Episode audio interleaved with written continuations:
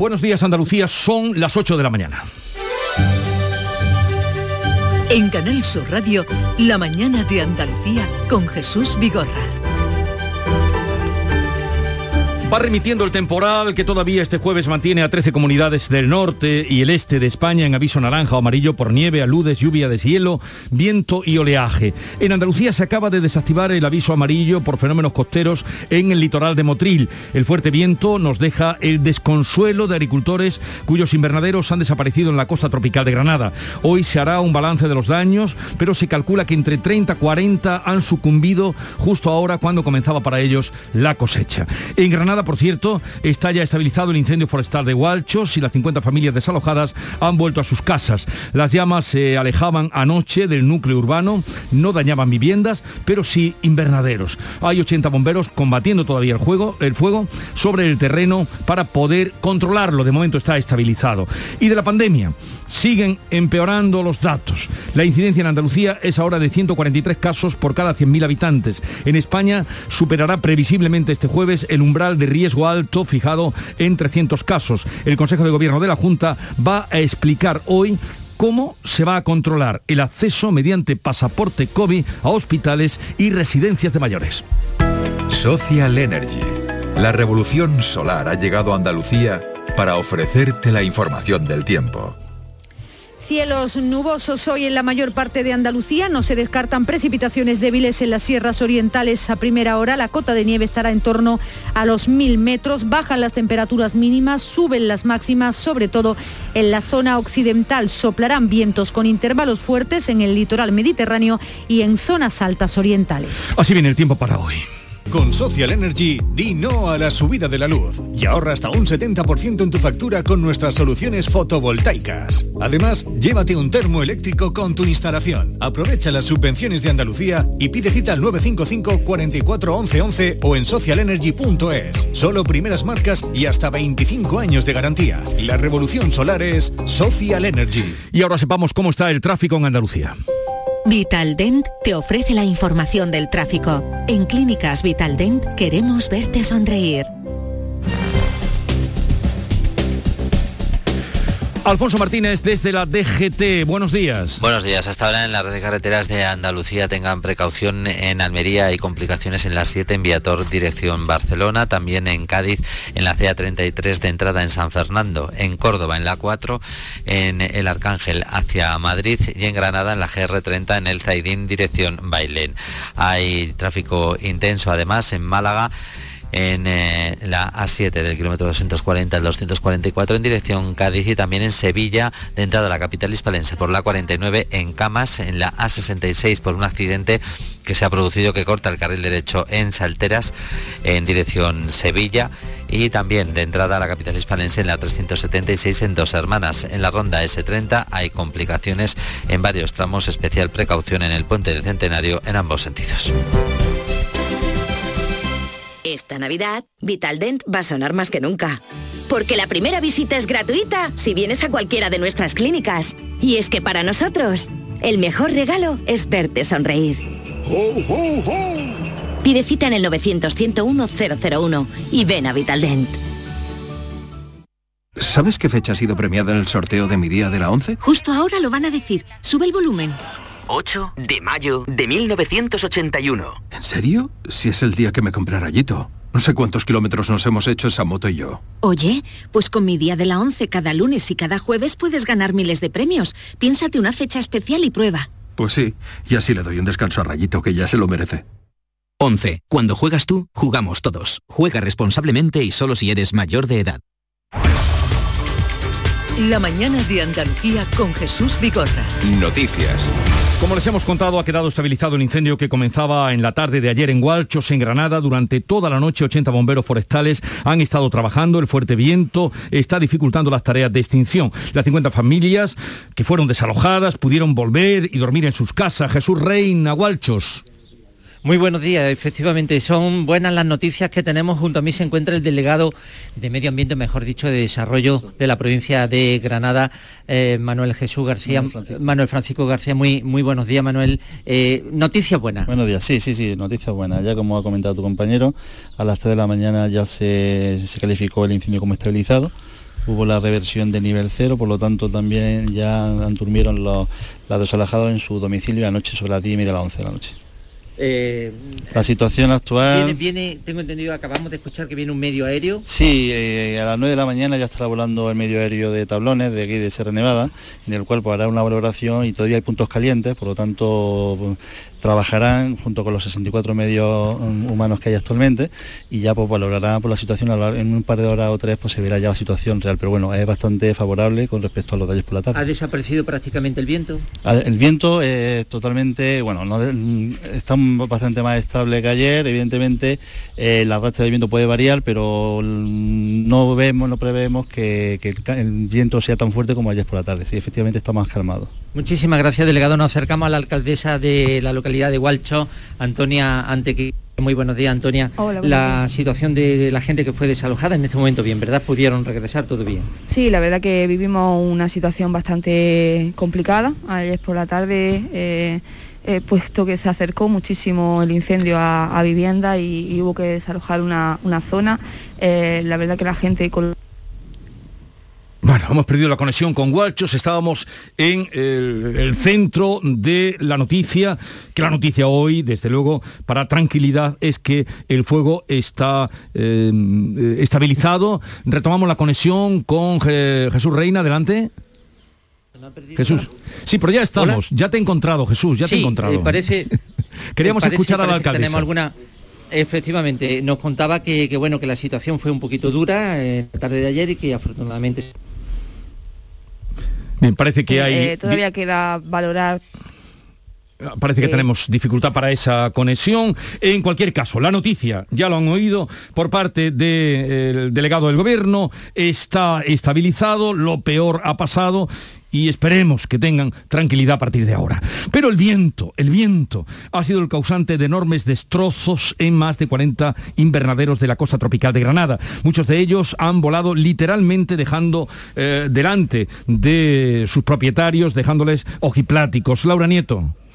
Sí, han sido daños en invernaderos de la costa tropical muy importantes, aunque será hoy cuando se haga una evaluación. El problema no solo fue el fuego, el fuerte viento que llegó a alcanzar en algunos momentos los 65 kilómetros por hora y que arrasó con plantaciones de carchuna y calahonda también. Se calcula que casi medio centenar han quedado destrozados justo ahora cuando comenzaba la cosecha. Así lo vivieron los afectados. Veniros para acá, echadme una mano los que podáis, me acertado los puntos, se lo va a llevar ya.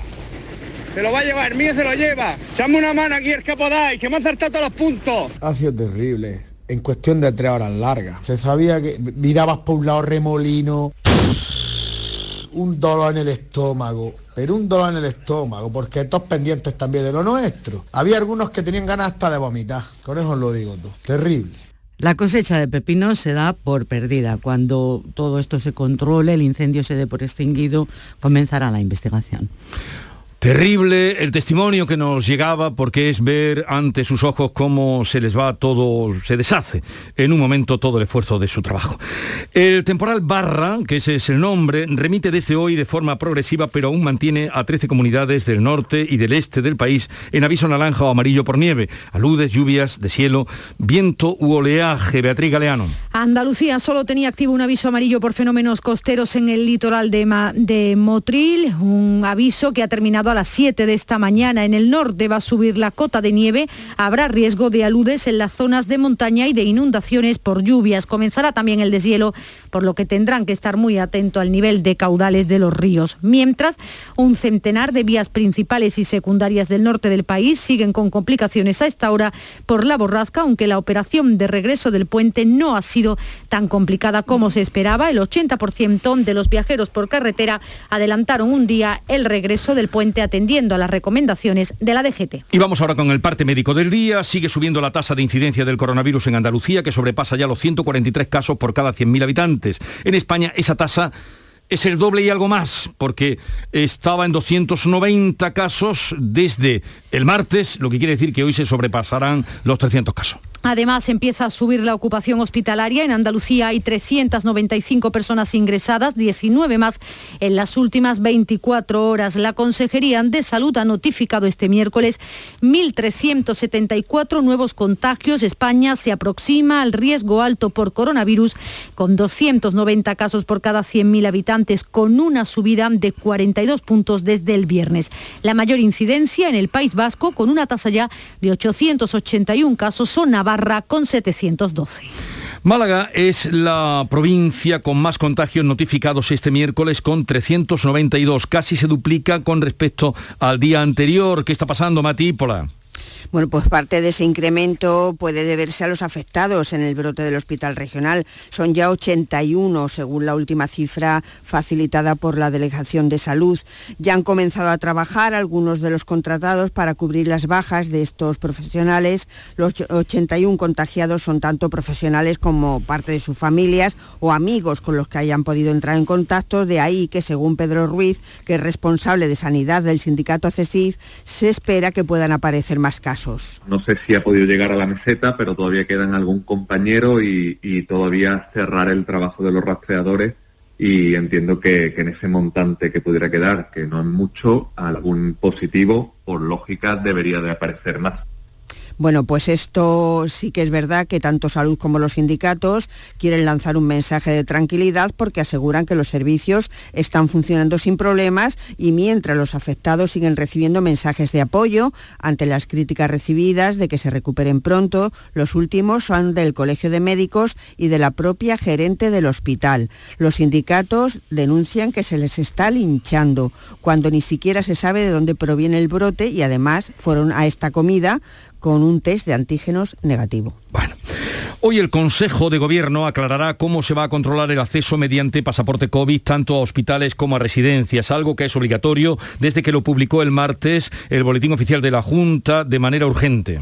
La medida va a estar en vigor como mínimo hasta el 15 de enero, aunque lo cierto es que todavía no se ha puesto en marcha en ningún centro. Se van a controlar los accesos con una aplicación que tiene un lector de código QR. Este miércoles probaba esa aplicación el director general de Cuidados Sociosanitarios de la Junta José Repiso, y lo contaba aquí en Canal Sur Radio. Automáticamente pues sale una pantallita, sale en verde y sería muy fácil, guardando pues todo, todos los datos de confidencialidad y lógicamente pues está a disposición de, pues, de todos los sanadores y de todos los profesionales del ámbito sociosanitario que pueden hacer uso de esa, de esa aplicación. Si no se tiene la vacunación completa, se va a exigir una PCR o un test de antígenos o bien demostrar con una prueba diagnóstica que se ha sufrido la enfermedad en los últimos seis meses. La vacunación para niños comenzará la semana que viene, el día 15, en Andalucía. Hay 625.000 niños entre los 5 y los 12 años. Lo ha autorizado la Agencia Europea del Medicamento, también la Comisión Andaluza de Salud Pública. Las dosis serán un tercio de las que se ponen a los adultos y se repartirán a partir del día 14 para empezar de inmediato a ponerlas. Se esperan 260.000 dosis antes de las vacaciones escolares. La segunda dosis se va a poner ocho semanas después de la primera. El presidente del Gobierno, Pedro Sánchez, ha dicho que España volverá a ser un modelo también en la vacunación infantil. Yo lo que le pido a la sociedad española es que hagamos lo que hemos hecho hasta ahora, que confiemos en la ciencia y en la prudencia. Vacunas y mascarilla y al igual que hemos sido un ejemplo para el mundo en la vacunación de nuestros mayores y de nuestros más jóvenes, vamos a volver a ser un ejemplo de vacunación al mundo de nuestros niños y de nuestras niñas. Distintas generaciones, pero un mismo orgullo.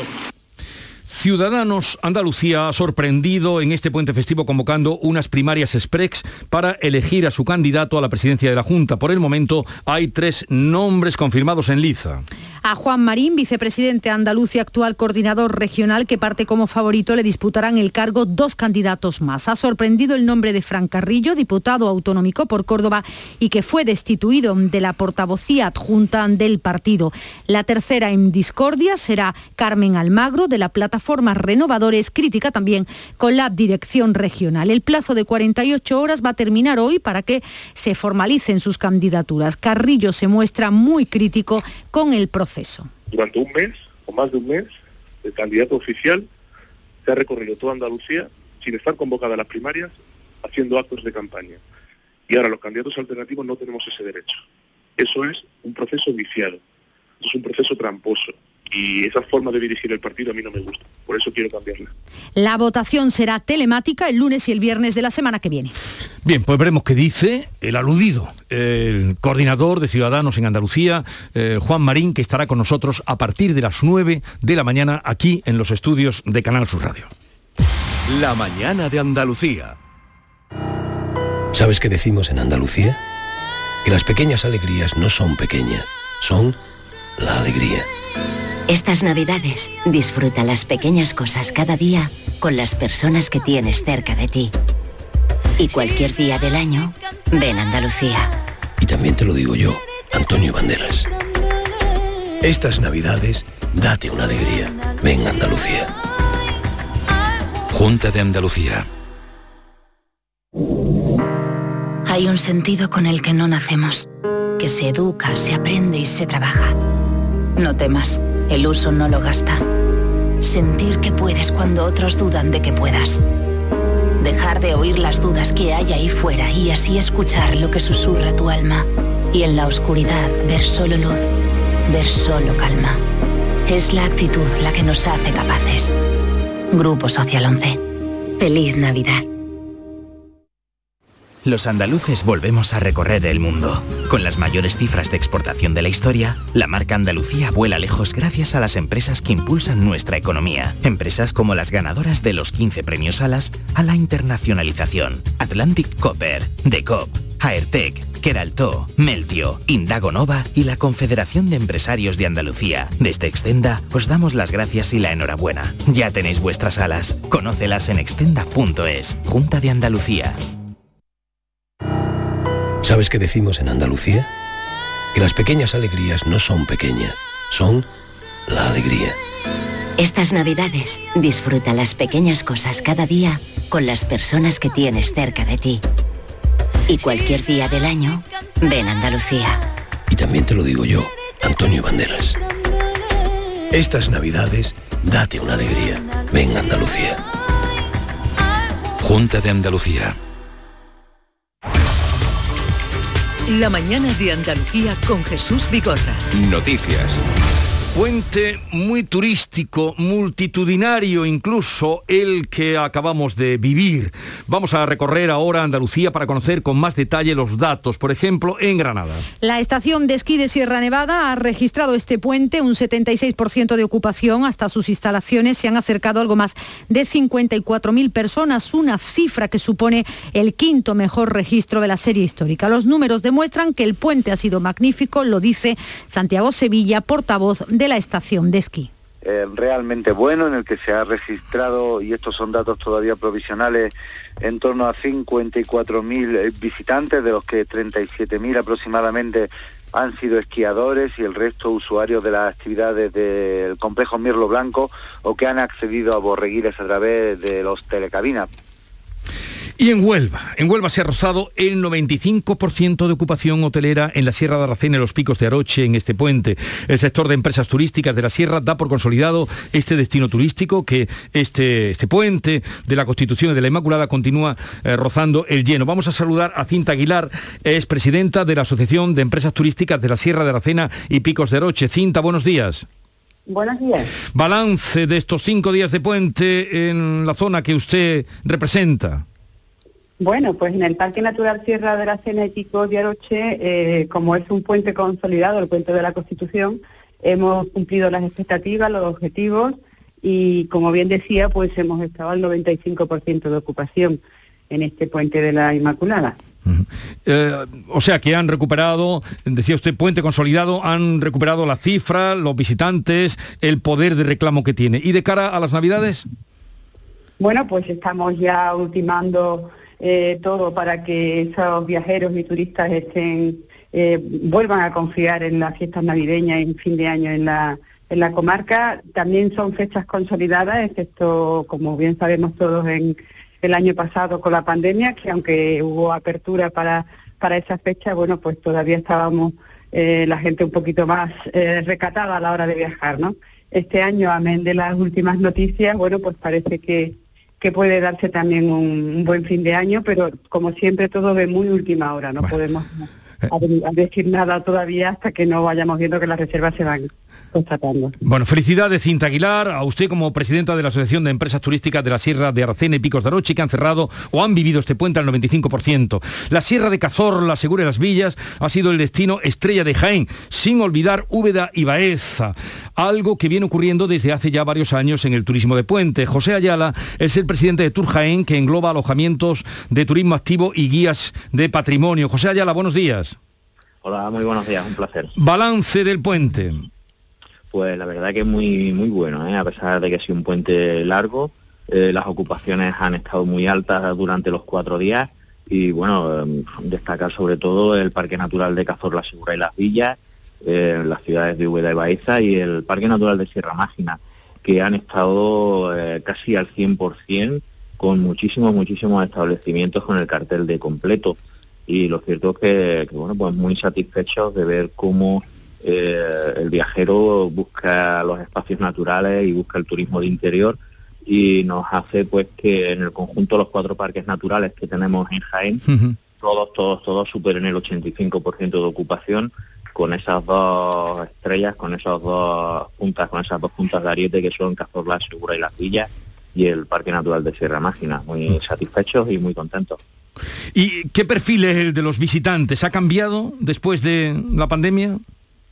Pues sí, ha cambiado un poco. Nosotros hemos detectado eh, mucha reunificación familiar, muchas familias llevaban tiempo sin viajar juntos, sin compartir tiempo juntos y han elegido eh, nuestras casas rurales, apartamentos y hoteles rurales y muchos grupitos de amigos también, eh, pues, matrimonios, cuatro o cinco matrimonios, cuatro, pues que lo mismo, que van buscando pues compartir todo ese tiempo perdido y además hacerlo al aire libre en los parques naturales y sí se ha notado ese cambio de, de perfil, esas reunificaciones y, y compartir eh, la naturaleza en, en, pequeños grupos.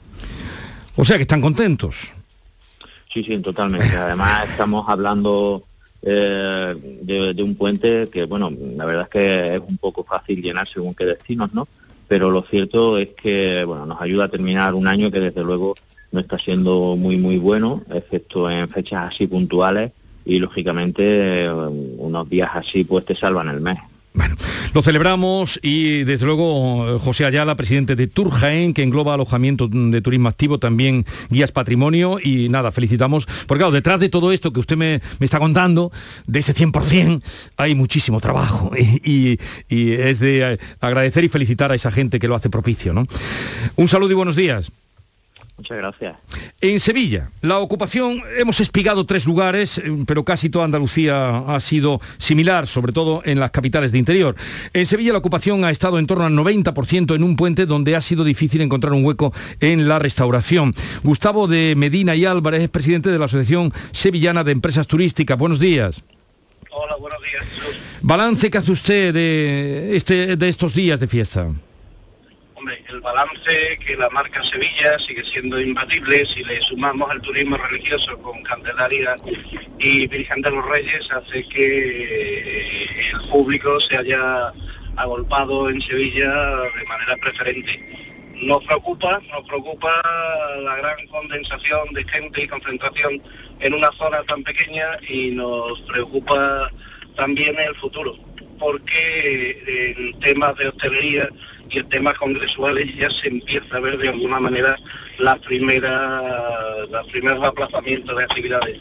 Pero, pero ¿por qué? ¿A qué se deben esos aplazamientos? Me dice usted de, bueno, de congresos. Bueno, se, se, empiezan a ver los primeros aplazamientos porque lógicamente los congresos vienen de sociedades que tienen su raíz en Europa y que países con los que tenemos una relación frecuentísima, como es Bélgica, Alemania, Italia y Francia, pues allí que el desbordamiento ya es absoluta y total, sí. pues lógicamente no quieren no quieren viajar y se están a, empezando a aplazar en determinadas actividades y lo mismo que se están empezando a aplazar determinadas eh, cenas de empresas y eso ya lo vamos notando. Entonces, pues satisfacción en general porque sí. efectivamente ha sido un excelente puente, pero también como se dice aquí en Andalucía la baja, con las carnes abiertas, yeah. porque, porque la gente se está concentrando en espacios muy pequeños y después porque todo el turismo que está viniendo es puramente nacional. Yeah. El internacional se ha retraído otra vez de nuevo. Yeah. Veremos qué pasa los próximos meses. Es que todo está en tenguerengue, todo está en tenguerengue. Gustavo de Medina y Álvarez, presi- presidente de la Asociación Sevillana de Empresas Turísticas, gracias por habernos atendido y al menos este puente se ha salvado. A ver qué pasa en las Navidades. Un saludo. Muchas gracias a ti. Bien, ahí queda esa llamada de atención que hacía lógica, porque si en Centro Europa están como están de, de COVID, pues están, eso está haciendo que se suspendan algunos congresos y también de eh, comidas de empresa, tema que vamos a abordar a partir de las 10 de la mañana. La mañana de Andalucía. Todo lo que hacemos nos define. Cada acto habla de quiénes somos, de lo que nos importa. Ahora tenemos la oportunidad de decir tanto con tan poco. La oportunidad de mostrar lo mejor de nosotros. Por nuestro futuro. Por tu futuro. Llena tu mesa de Andalucía. Junta de Andalucía. Buenos días. En los tres sorteos del triplex de la 11 de ayer, los números premiados han sido 614, 614, 395, 395 y 963, 963. No olvides que comprando Lotería de la 11 colaboras con una gran labor social. Pídele el triplex de la 11 a tu vendedor, también en puntos de venta autorizados o en juegos11.es. En la 11 nos mueve tu ilusión. Que tengas un gran día. La mañana de Andalucía con Jesús Vigorra. Noticias. Renfe ha suprimido en fechas claves de la Navidad, no si nos dará la Navidad, el tren AVE de refuerzo entre Madrid y Granada, con llegada los viernes y vuelta los domingos, que funciona desde finales de noviembre para fomentar el turismo de fin de semana. Esta nueva conexión ferroviaria no va a funcionar ni en Nochebuena ni en Nochevieja. El alcalde de Granada, el socialista Francisco Cuenca, está indignado, dice que no permitirá desprecios, pero confía todavía en que Renfe rectifique. Los granadinos no vamos a callar, yo, no voy a callar como alcalde. Y por tanto espero una rectificación y que tengan en cuenta a esta ciudad. Y no vamos a permitir desprecios, vengan de quien vengan.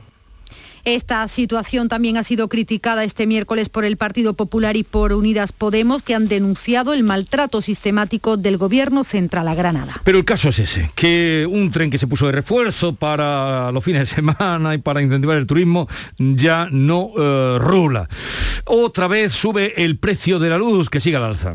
Se duplica en 24 horas, va a alcanzar hoy los 217 euros el megavatio hora. El precio máximo se va a dar entre las 9 y las 10 de la noche, cuando va a costar 252 euros, mientras que el mínimo se ha registrado entre las 5 y las 4 de la, las, eh, 5, las 4 y las 5 de la mañana, franja horaria en la que costaba 175 euros. Y más de mil loteros de toda España van a pedir el día 22 de Madrid, claro, cuando tengan ya todo vendido, que el gobierno les suba los porcentajes por la venta de lotería. Han anunciado ya que se van a concentrar a las puertas del Teatro Real precisamente el día del sorteo más importante del año, el 22 de, diciembre. Los responsables de administraciones dicen que llevan ya 17 años sin actualizar sus comisiones. Joaquín Monroy es el portavoz de Loteros en Lucha. El porcentaje que tenemos de, pues para que os hagáis una idea, en la Lotería Navidad son 80 céntimos brutos por los 20 euros del décimo. Y claro, de esos 80 céntimos brutos eh, paga alquileres, paga empleados. Muchos compañeros no se pueden permitir el lujo porque es un lujo de tener empleados. Y este año, Canal Sur Radio y Televisión van a retransmitir las campanadas de Nochevieja desde la ciudad de Ronda en Málaga en reconocimiento al esfuerzo de toda esa provincia durante el incendio de Sierra Bermeja. Así es, lo anunciaba la pasada tarde en el especial de Andalucía Directo por sus 6.000 programas Modesto Barragán. Que las campanadas de Andalucía, no se olviden de esta coletilla, las de Andalucía, se van a dar este año en Ronda. Ronda Romántica. Así se anunciaba ayer dentro del programa de celebración de Andalucía Directo. Y también Televisión, Canal Sur Televisión, estrena este jueves 9 de diciembre y en horario de máxima audiencia, 10 y media de la noche, dos capítulos de la serie Curro Romero, El Faraón, que consta de un total de cinco capítulos. En la serie participan más de 40 personalidades del mundo de las artes, la tauromaquia o el espectáculo que van desarrollando un hilo argumental que habla del arte de la tauromaquia. La serie incorpora documentos inéditos conseguidos de forma exclusiva por realizadores de esta serie que van dibujando la personalidad del maestro de camas. Llegamos así a las ocho y media, después del informativo local, entraremos en mesa de diálogo y actualidad con Silvia Moreno, Estela Benó y Antonio Suárez Candilejo. Y les anuncio que a partir de las nueve de la mañana, el coordinador de Ciudadanos Andalucía, Juan Marín, que en pleno puente anunció de manera sorpresiva las primarias en su partido, estará con nosotros.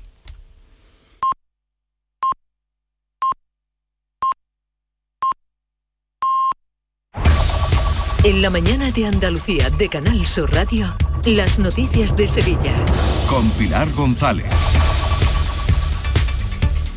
Hola, buenos días. Hay tráfico intenso en la entrada a la ciudad por la A49 de tan solo un kilómetro, uno también por el patrocinio, tres en el centenario en ambos sentidos. Un kilómetro en el nudo de la Gota de Leche, sentido Ronda Urbana Norte, donde el tráfico es intenso a la altura de San Lázaro. En el interior de la ciudad también tráfico intenso en la entrada por el Alamillo, Avenida Juan Pablo II Torneo, sentido Barqueta. Hoy tenemos el cielo poco nuboso, viento del oeste o noroeste con rachas fuertes por la tarde en la Sierra Norte. La máxima prevista es de 16 grados en Morón, 17 en Écija y 18 en Lebrija y en Sevilla. A esta hora 8 grados en la capital.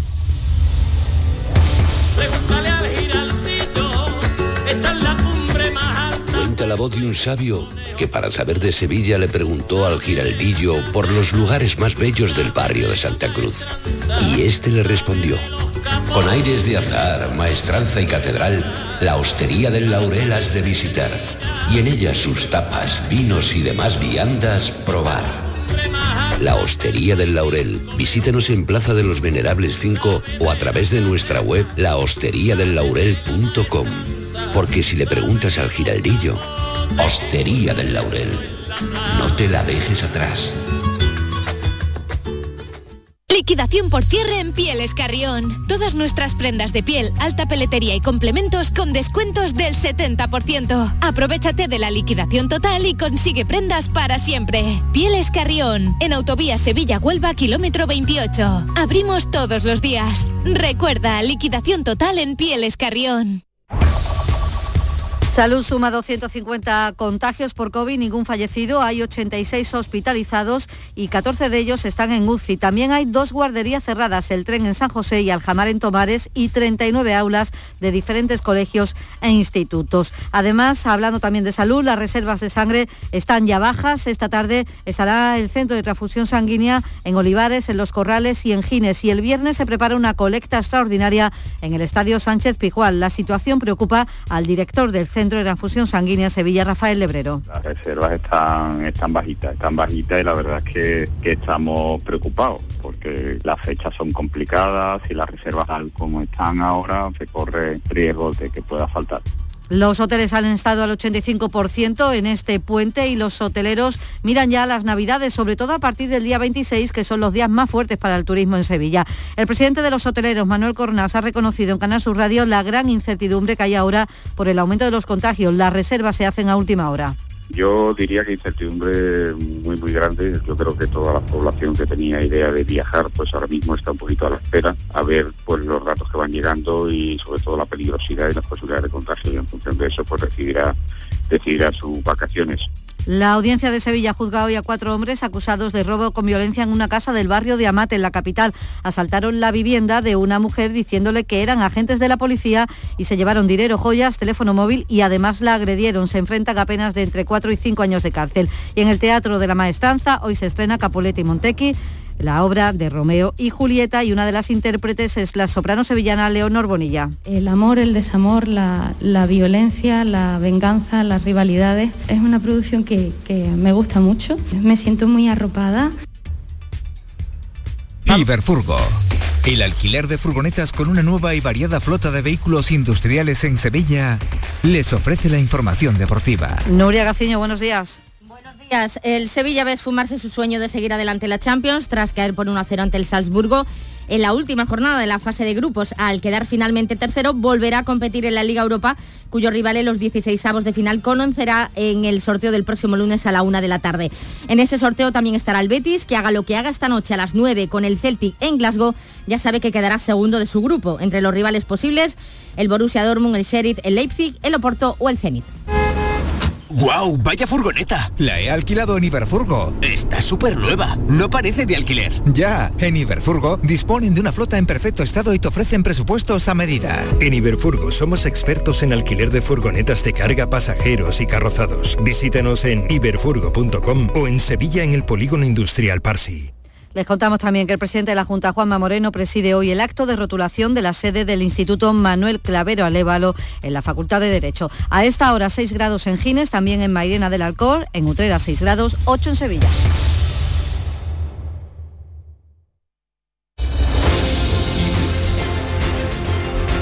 ...8.35 minutos de la mañana... ...enseguida abrimos tertulia de actualidad... ...con Silvia Moreno, Estela Benó y Antonio Suárez Candilejo. ¿Sabes qué decimos en Andalucía? Que las pequeñas alegrías no son pequeñas, son la alegría. Estas navidades disfruta las pequeñas cosas cada día con las personas que tienes cerca de ti. Y cualquier día del año, ven Andalucía. Y también te lo digo yo, Antonio Banderas. Estas navidades, date una alegría. Ven Andalucía. Junta de Andalucía. Buenos días. En el sorteo del cupón diario celebrado ayer, el número premiado ha sido 78.007 78007. Asimismo, el número de serie correspondiente a la paga, premiado con 3.000 euros al mes durante 25 años, ha sido 18018. Hoy, como cada día, hay un vendedor muy cerca de ti repartiendo ilusión. Disfruta del día y recuerda, con los sorteos de la 11, la ilusión se cumple. En Navidad todos deseamos lo mejor para los nuestros. Desde 1953, la Logroñesa me ofrece el mejor mazapán. Un sabor único, artesano y tradicional. Pero como no solo de mazapán vive el hombre, ahora también tienen turrón blando y torta imperial. Mazapanes de Montoro la Logroñesa. La Navidad en su mesa. Hay un lugar mágico donde se juntan tradición, cultura y arte. El Museo de Belén es más grande del mundo. Ven, no te lo puedes perder. Te esperamos donde el Belén se hace arte. Museo Internacional de Arte Belenista en Mollina, Málaga. La actualidad y las novedades en salud. Las noticias sobre investigación médica, prevención, terapias y un consultorio para responder a tus dudas. Envíanos tus consultas en una nota de voz al 616-135-135. 616-135-135. Por tu salud con Enrique Jesús Moreno. De lunes a viernes desde las 6 de la tarde. Quédate en Canal Sur Radio, la radio de Andalucía. Todo lo que hacemos nos define. Cada acto habla de quiénes somos, de lo que nos importa. Ahora tenemos la oportunidad de decir tanto con tan poco. La oportunidad de mostrar lo mejor de nosotros. Por nuestro futuro. Por tu futuro. Llena tu mesa de Andalucía. Junta de Andalucía.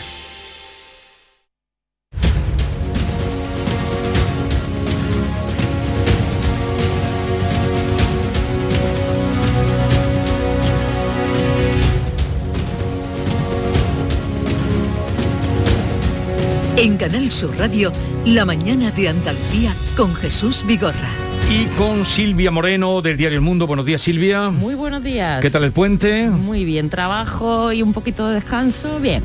Trabajo y descanso. Estela Benó, yo creo que es la única que se lo ha que ha disfrutado todo él, todo el puente. Estela Benó de ABC, buenos días. Hola, ¿qué tal? Muy buenos días. Sí, he tenido esa suerte. Después de un mes de noviembre a pico y pala me ha tocado librar el puente, así que muy bien. He podido descansar. Y además has estado por He estado por el norte, en la montaña de León, maravilloso, los recomiendo a todo el mundo. Hay que disfrutar España entera, que es enorme y tiene muchísimo y había mucha gente porque tú no sabes cómo ha estado esto. Sí, bueno, en el norte sí que había gente, había gente y agradable, eh, bien, bien.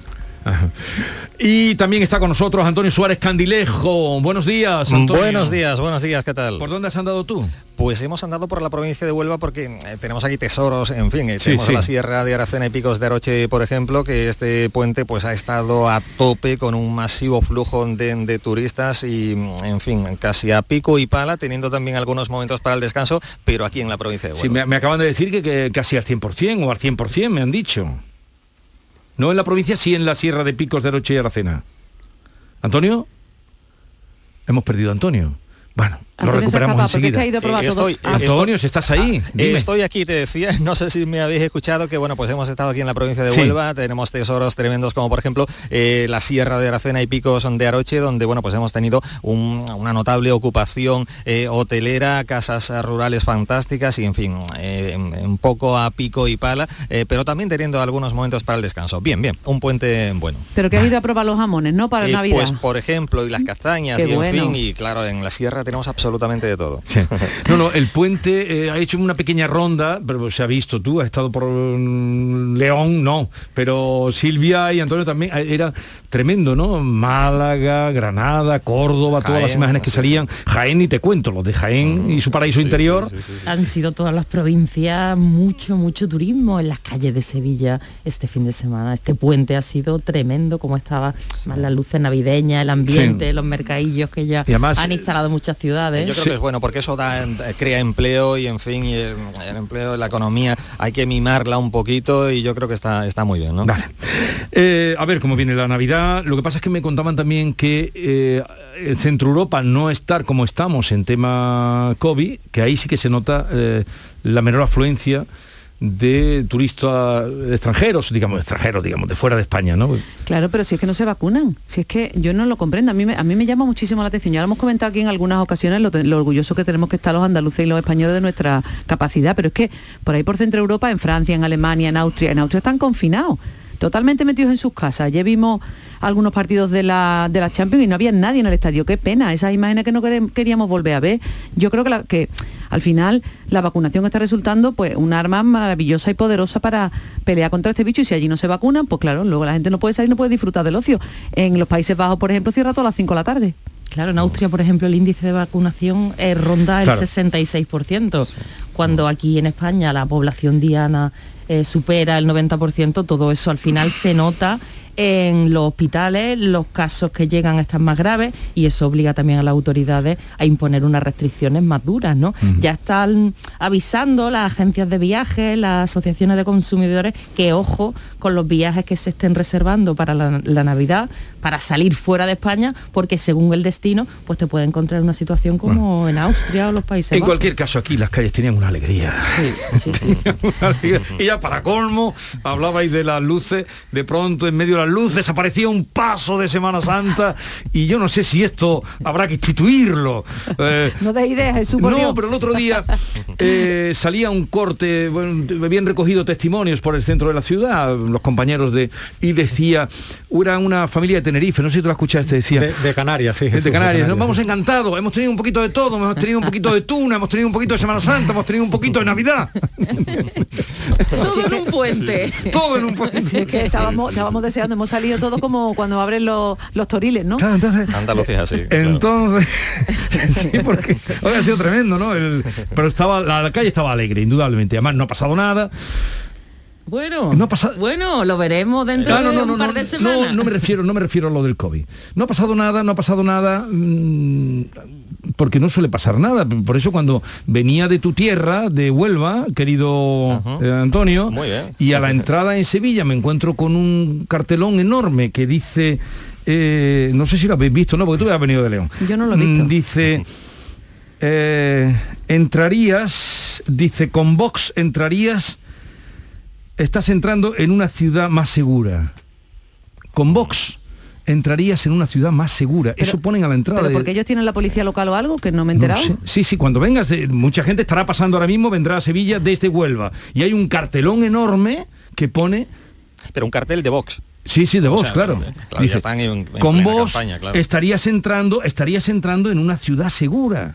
Y- y no- y no- Ellos, la seguridad, bueno, pues es uno de sus eh, caballos de, de batalla y están ahí, claro, ya están a por todas, ya están en, vamos, en- este hombre, en, en- pre-campaña, están en campaña directamente. pre-campaña y además como dice Estela que, es que tienen ellos unas competencias especiales de una sé. policía especial Eh, que eh, en el Bronx que te anuncian, pero te- estarías entrando en una ciudad más segura. Bien, vamos a empezar por las encuestas, porque yo sé que queréis hablar de las primarias, pero como va a venir Juan Marín, Ahora le de las primarias hablaremos después.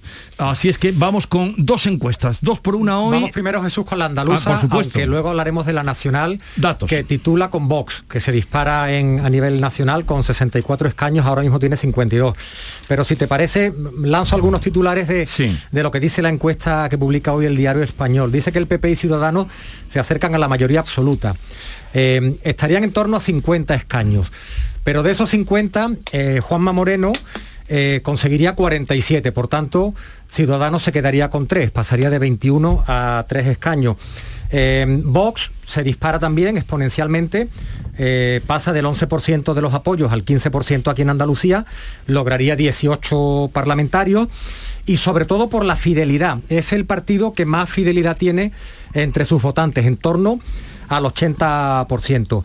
Eh, un resultado que dice el español que sería histórico para el Partido Popular, sería la segunda vez que el PP gana las elecciones en Andalucía, hay que recordar que la primera vez fue con Javier Arenas en el año 2012, pero casi duplicaría los apoyos Juanma Moreno, que pasaría casi al 36% de los escaños. Y se lleva votos de, de todos los partidos, fundamentalmente de Ciudadanos, que se lleva en torno al 50% de los votos que tiene Ciudadanos. Así que si queréis ahora os ofrezco algún detalle más, pero en principio eh, esos serían los, los titulares. También el PSOE tiene, tiene buena fidelidad entre sus votantes.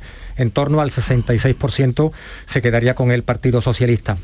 Y frente a eso, adelante Andalucía, la formación dice de extrema izquierda, dice, el- lo digo porque de Vox, por un lado la dice la derecha y luego le dice la derecha dura, dice el, el- el diario El Español.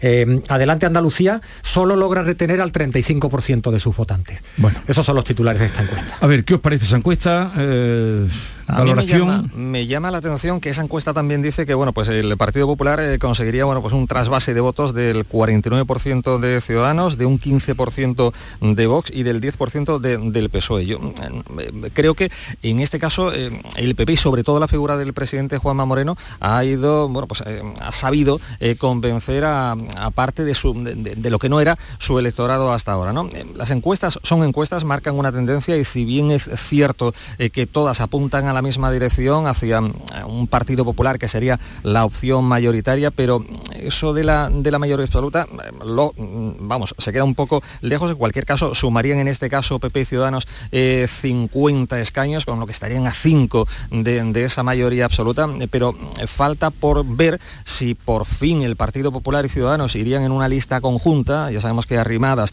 y, y Marín durante este puente dejaron la puerta abierta a esta posibilidad, posibilidad que no contempla la Dirección Nacional del Partido Popular y falta por conocer eh, ¿Qué opina el PP andaluz y Juanma Moreno de si podríamos ir, eh, eh, podrían ir en una lista conjunta, populares y ciudadanos eh, y tal? No, yo creo que ese dato, ese dato de la lista conjunta, eh, pues tendría mucho que decir en cuanto a, a unas futuras encuestas, ¿no? Aquí, perdona, dice Antonio, que, que sacarían lo mismo, vayan juntos Ah, o pues vayan ese- por ese separado. dato no lo, no- no lo tenía. Eso lo sacan, Pues ¿no? eso es. A mí lo que me llama la atención de toda esta de todas estas encuestas que evidentemente pues nos dan van contando un poco por dónde van las cosas, ¿no? Es que mm, si dan tanta tanta subida de Vox, tanta subida de Vox, ¿por qué Vox quiere las elecciones ya? Yo no comprendo eso. Si yo voy de subida, voy creciendo en apoyos populares y voy creciendo en votantes, ¿por qué tengo tanta urgencia por las elecciones? Cortaría esa racha. Yo eh, me da la sensación de que está pasando como ha pasado, ya lo hemos visto en numerosas encuestas, ¿no?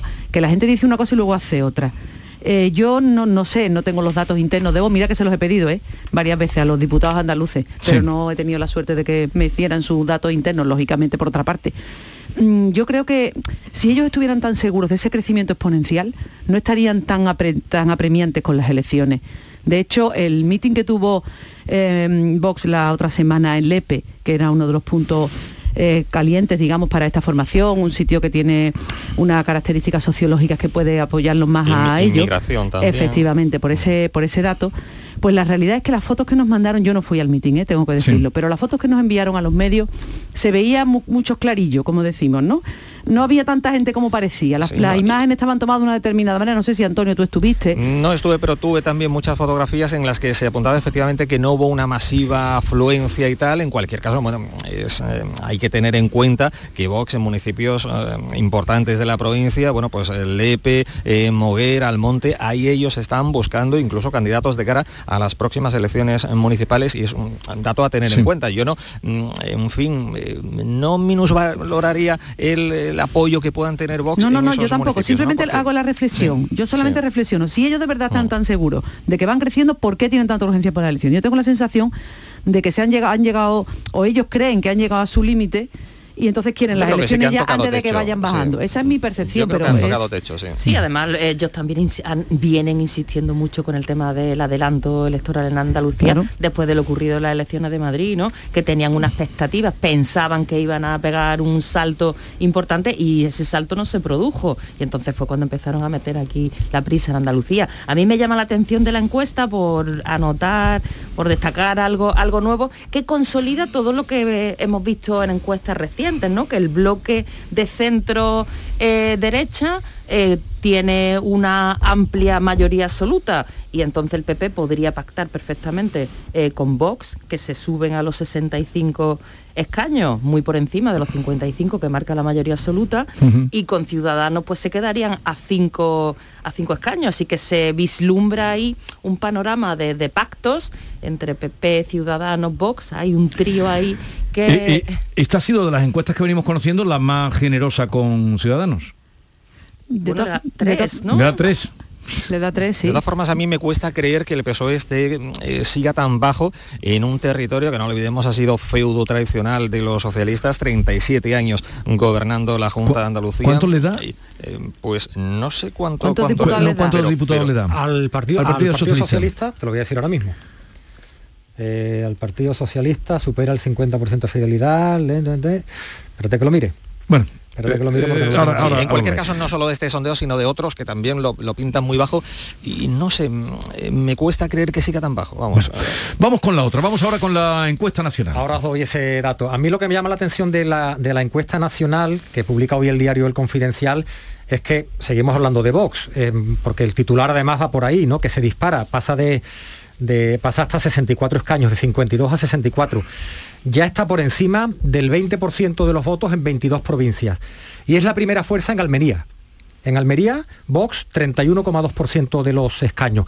Y lo que destaca también la encuesta es que el Partido Popular dilapida la ventaja que ha ido ganando en los últimos meses, estaba ya en torno a 120 escaños, se va a 105 y ahí quedaría en un empate técnico con el Partido Socialista, que se queda con 104. Están los dos en torno al, al 26-28% de, de los votos.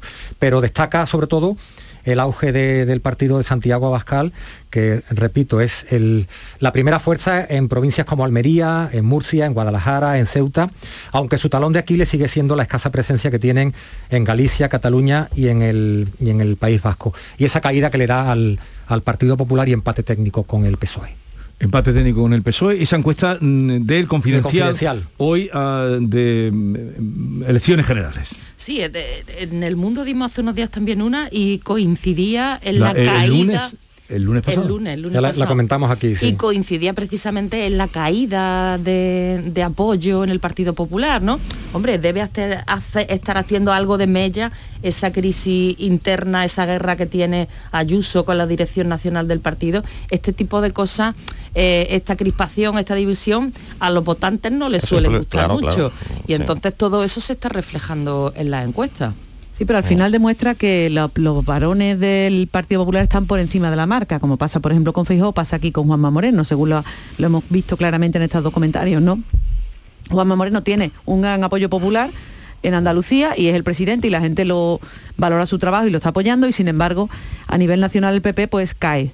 Y Los votos se, que- diri- se dirigen a otros partidos, pues Sí. precisamente quizás por ese tipo de, o esa falta de un liderazgo más a lo mejor más moderado o más, no, no sé si la palabra es moderado o es menos crispado. Sí, no Quizá sé la si- palabra sería más tranquilo, ¿no? Pero Juanma Moreno se ha consolidado como presidente por su perfil moderado, en fin, cercano, cordial. Eh, mejor presidente eh, que, que candidato. sin duda, sin duda. Sin duda, ¿no? Yo creo que, que sí. Sí, sí, yo creo que eso es lo que hemos, estamos viendo.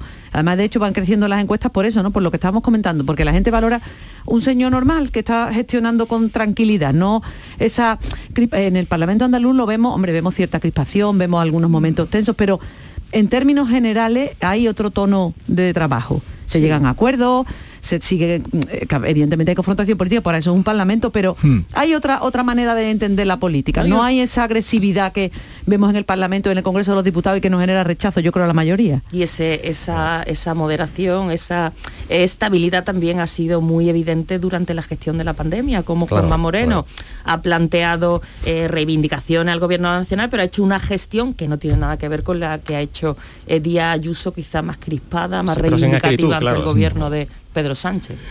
Bien, eh, nos quedan unos minutitos antes de llegar a las nueve, esas dos encuestas y las que vendrán. Sí, esto- Bueno, no nos queda nada. decir que no hay lunes sin encuesta. Hoy es casi como un lunes, pues también hubo encuesta. No hay lunes sin encuesta. Eh, ¿Vas al Consejo de Gobierno hoy?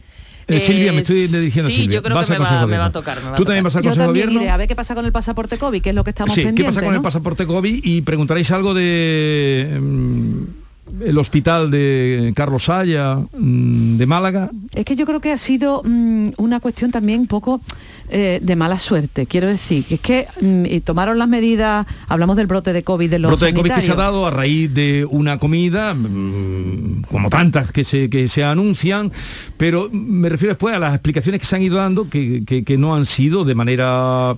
Ayer los compañeros que estaban aquí de, de la tertulia decían que no, que, que no tenían que ser agradeciéndole que hayan sido los, los representantes sindicales los que han salido, ¿eh? que ellos son los que nos han contado, nadie Sí, más, sí. oficialmente. Eso yo creo que es la clave. Yo creo que la clave de este asunto no es tanto la- las consecuencias del brote o cómo se, ha- se han sucedido los hechos, como las explicaciones tan o la falta de explicaciones, para ser más correctos, que hemos tenido. ¿no? Yo creo que esa ha sido la clave un poco, que nos hemos quedado un poco, bueno, ha habido un brote de COVID, explíquenos ustedes lo que ha pasado. Y nadie ha salido, nin- ninguna persona, ninguna autoridad del hospital a explicarnos lo que ha sucedido.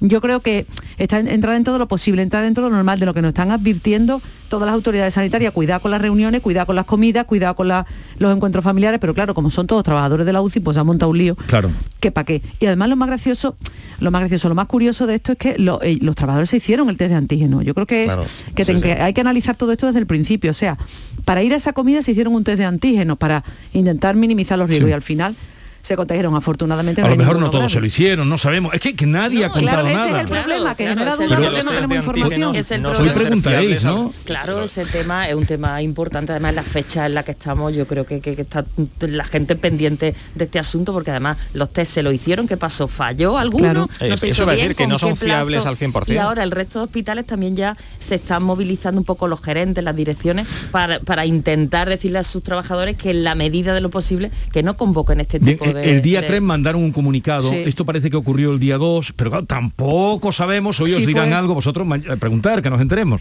eh, si fue el día 1 la comida el día 2, pero el día 3 se manda un comunicado a todos los centros, incluso centros de salud, diciendo que eh, se abstengan de mm, pues em, estas fiestas o estas reuniones multitudinarias por lo que puede, por los daños que puede causar en el servicio. Los sindicatos ya han dicho que, ojo, que es la vida privada de los No, no, trabajadores sí, eso estamos de y, acuerdo. que, y que las direcciones de los centros de salud o de los hospitales, Mm. hasta qué punto pueden, aunque le aconsejen que no lo hagan, pues hasta qué punto pueden entrar ahí, ¿no? Claro, es que eso es otro debate, ¿no? Si tú en tu empresa aquí te dicen, cualquier empresa de las que trabajamos nosotros, ¿no? En tu periódico, en el mío, Antonio, a ti te dicen, no, no, tú no te juntes con tus compañeros para tomarte una cerveza. Tú dices, oiga, verá, yo voy a trabajar, pero yo luego después me puedo tomar una cerveza. Claro, Claro, que entonces es el que servicio humano, claro. se siente como tanto en, en podemos hablar de hospitales, podemos hablar de medios de comunicación, podemos hablar de policía, podemos hablar de bomberos, yo qué sé, de cualquier cuerpo de emergencia, ¿no? Es Esto le que- podría haber pasado a cualquiera, em, em, Eso es totalmente, eso no lo duda nadie. Lo que me parece también un poco que en las redes sociales, em, un poco, en fin, eh, eh, repugnante que en las redes sociales se haya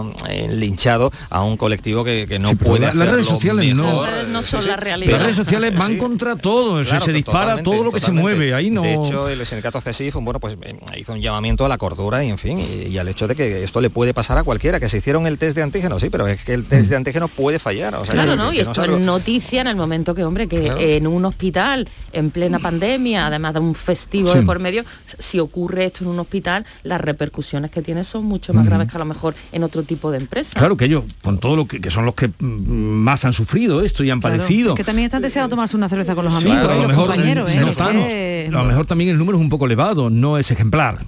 No, no es ejemplar, yo estoy de acuerdo, pero tú, eh, lo, lo hemos comentado al principio de la tertulia, ¿cómo estaban todas las ciudades andaluzas, todas las ciudades y pueblo andaluza de gente durante el puente? Miles de personas. Y de comidas que estamos celebrando, que hay un Claro. dicho por ahí que dice que hay más comidas que empresas en Es- estos momentos. exactamente. A ver, a ver quién tiene Es tremendo, eh, la capacidad de encontrar una mesa libre en un restaurante los próximos días para cenar, aunque sea comer con su, mm, su familia íntima. Es que está todo ocupado. O sea, que es que estamos echando las culpas a un colectivo y todos los demás no estamos siendo responsables. Quizás ellos tampoco lo han sido. Pero tenemos el embudo muy chico para mirarlo a ellos y muy grande para nosotros. ¿eh? Y, y del pasaporte COVID que me estabas contando. Que no sé de- lo que va a pasar, que esto- yo estoy pendiente. ¿Cómo que no sabe lo que va a pasar? ¿De qué? Pues no sé qué va a pasar con el pasaporte COVID. Yo creo que, lo que los- tenemos entendido es que se exige para entrar en, en hospitales, en residencias, que hay multa hasta de 600 euros. Sí, ¿Y, y qué va a pasar con el ocio? ¿Lo van a pedir ya hoy No, o eh, vamos a esperar? vamos Es a lo que esperar. yo por eso pregunto. Mañana viene el consejero de salud. Pero es que yo Jesús quiero, saber, Aguirre. yo quiero saber si el Consejo de Gobierno ahora mismo, que ya estarán reunidos o en breve se van a reunir, si está tratando ese, ese, ese, ese asunto, si el pasaporte COVID se va a ampliar al ocio o no, si lo vamos a tener así para Navidad o vamos a Sí, pero esperar eso, más. Estela, con todo lo que ha costado que autorice esto, Pero el Tribunal Superior de Justicia de Andalucía. Sí, pero ya tienen consenso con los hosteleros, Jesús, por eso, lo, por eso lo pregunto, ¿eh? yo solamente planteo la duda, no sé lo que va a pasar. Antes había mucho rechazo por parte ahora de ya no. los hosteleros y ya no, ya ¿Por qué no? prefiere... Porque creen que es una garantía para tener sus establecimientos abiertos. Bien, seguimos, que alcanzamos ya las nueve.